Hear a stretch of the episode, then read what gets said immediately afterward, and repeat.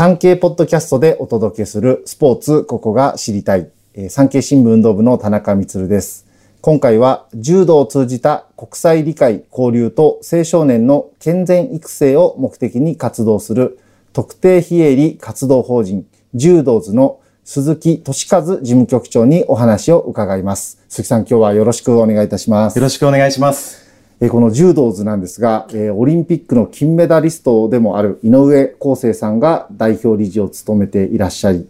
主な活動としては世界各国、地域で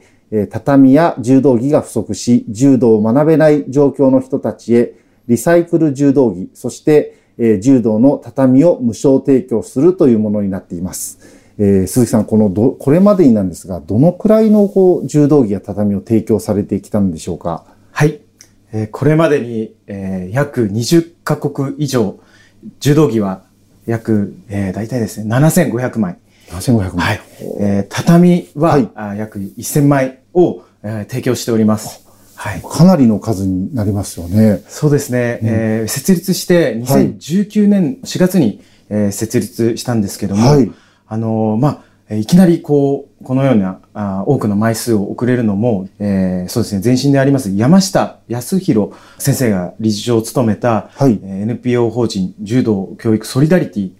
がですね、はい、約13年間草の根の活動を経て、はい、えー、そこから、まあ、えー、井上康生があ授業と志を引き継いで、現在に至っております。ああ、そうなんですね。じゃあもうロサンゼルスオリンピックの金メダリストからシドニーオリンピックの金メダリストへ、はい、まあその志が、はい、引き継がれての活動ということなんですね。はい。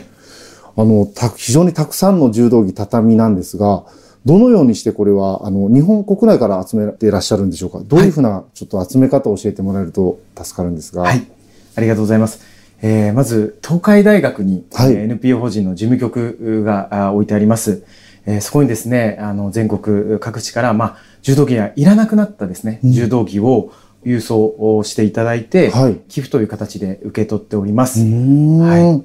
あの、まあ、柔道着と言いますと、まあ、例えば中学とか高校の授業なんかで使って、まあ、その後も使わずに家の押し入れなんかに入っているようなものがあると思うんですが、はい、そういったものをみんなから集めて、はい、それを海外へ送ると、そういうような構図になるんでしょうかね。はい、えー、その通りです。あの、それこそ今中学校で使われなくなったあ柔道着だとか、はい、高校でやらない子たちだとか、まあ、いろいろとそれぞれなんですけども、そういった子たちの柔道着をですね、条件がありまして、はい、えー、上下がセットであることと、うん、えー、やはり穴が開いているものをですね、あの、ちょっと送っていただいたら、ええ、あの、海外に送れないですから、えー、まあ、汚れがひどくないだとか、まあ、そういったあものを大歓迎しております。じゃあ、まあ、比較的か、まあ、使えるものというところで、そう,、えー、そういったものを集めて、お送りされているということですね。はい。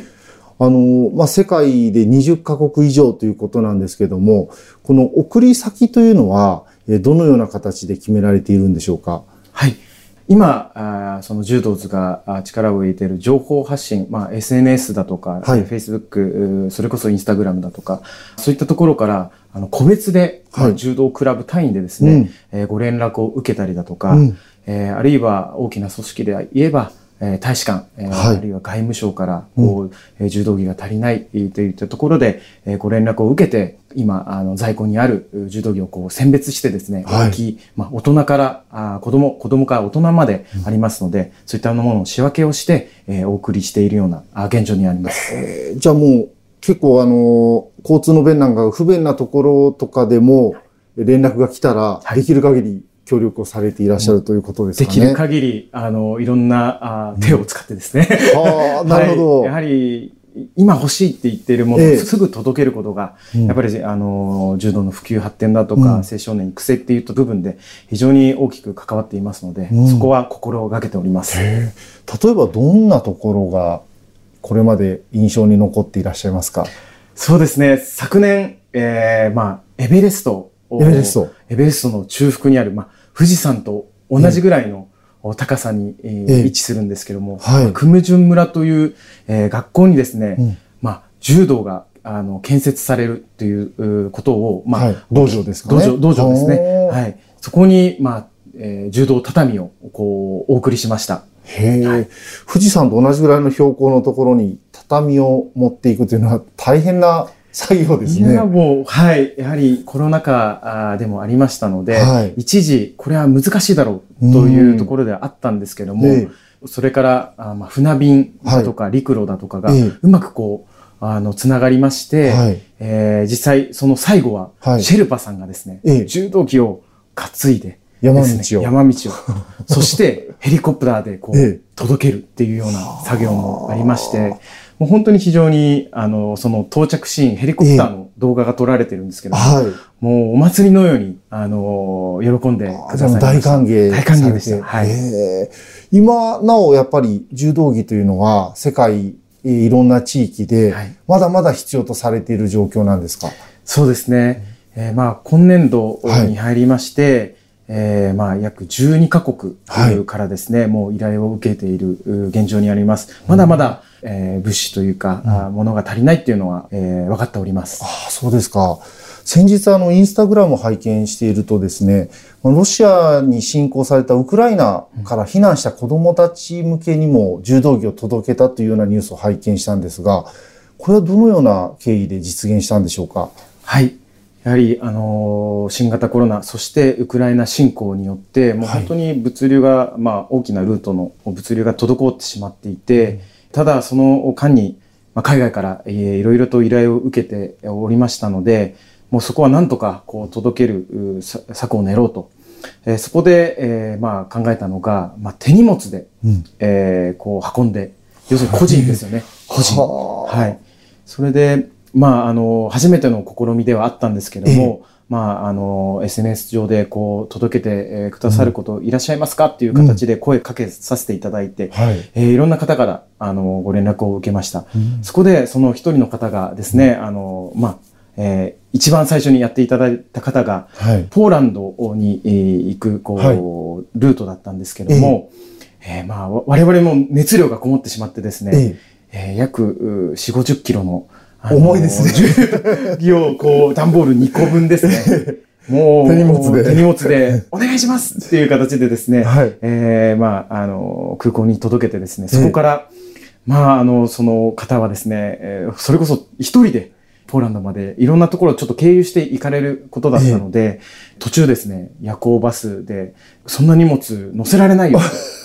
まあそういった時に、あの、その段ボールにですね、うん、あの、て、えっ、ー、と、その張り紙をですね、貼って、はい、まあウクライナの子供たちのためっていうような形でですね、試行錯誤をいただいて、うん、えー、現地に届いて、えー、行きました。はい。じゃあもう思いをつなげてつなげてというところで、本当にたどり着いたはい。これはもう無事たどり着いたわけですね。はい、たどり着いて、まあ、えー、ポーランド、まあ今は避難しているポーランドチームのクラブで、はい、ウクライナの、その、子にですね、はい、あの、渡って、えー、非常にこう、喜ばれていました。ああ、そうですか、はい、何よりいいですよね。はい。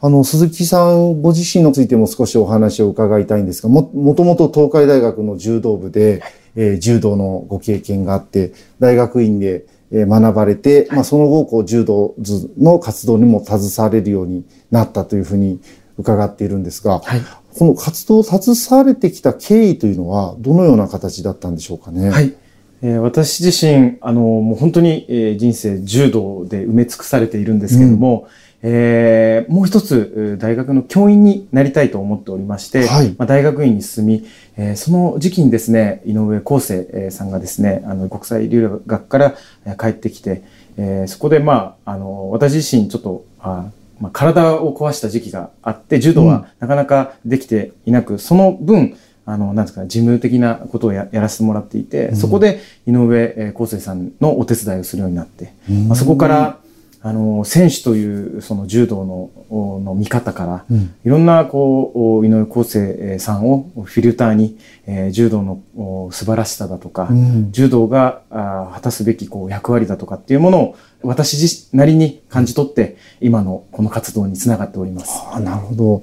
あの、鈴木さんといえばですね、まあ、日本男子のオリンピック代表になるようなトップ選手のサポートとして、まあ、アナリストとしてですね、はい、海外の強豪選手の戦況などを分析するという、はい、えー、まあ、これ全日本においても重要な役割も担っていらっしゃるわけですが、そういったこうトップオブトップの、えー、活動をサポートするということと、こうした草の根の活動を、えー、自ら事務局長として、えー、行っていくという、まあ、両輪で活動されていらっしゃるわけですが、はい、それぞれにやっぱり意義があるというところなんでしょうかね。はい、はい、もう本当にその通りだと思っております。うん、えー、まず、柔道なくして私なしみたいな形で生きてきましたので、うん、そういった本当にトップの選手をサポートできるお仕事、そして、まあ、草の根のこういった活動、もう夢中になれと言いますか、うん、あの、情熱を注げる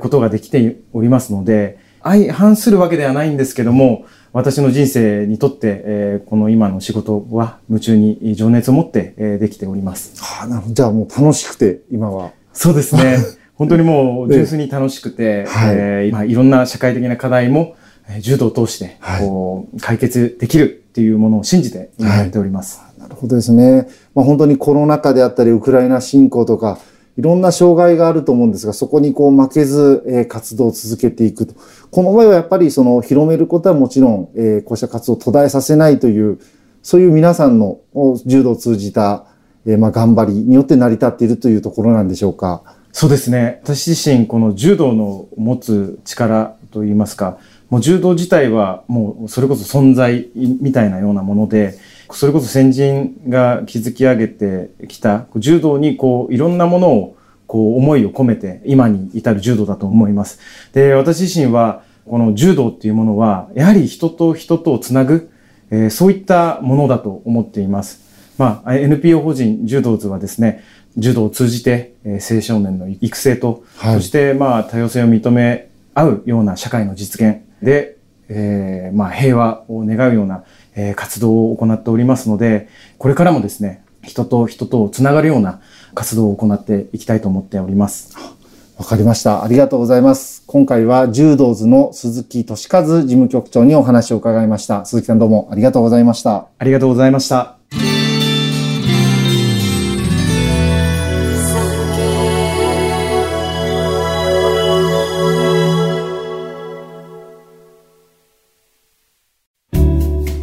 番組をフォローすると最新エピソードが自宅の Wi-Fi で自動ダウンロードされるので外出の際にはオフラインでも楽しめます。歩きながら、運転しながら、地下鉄でも大丈夫。ぜひフォローをお願いします。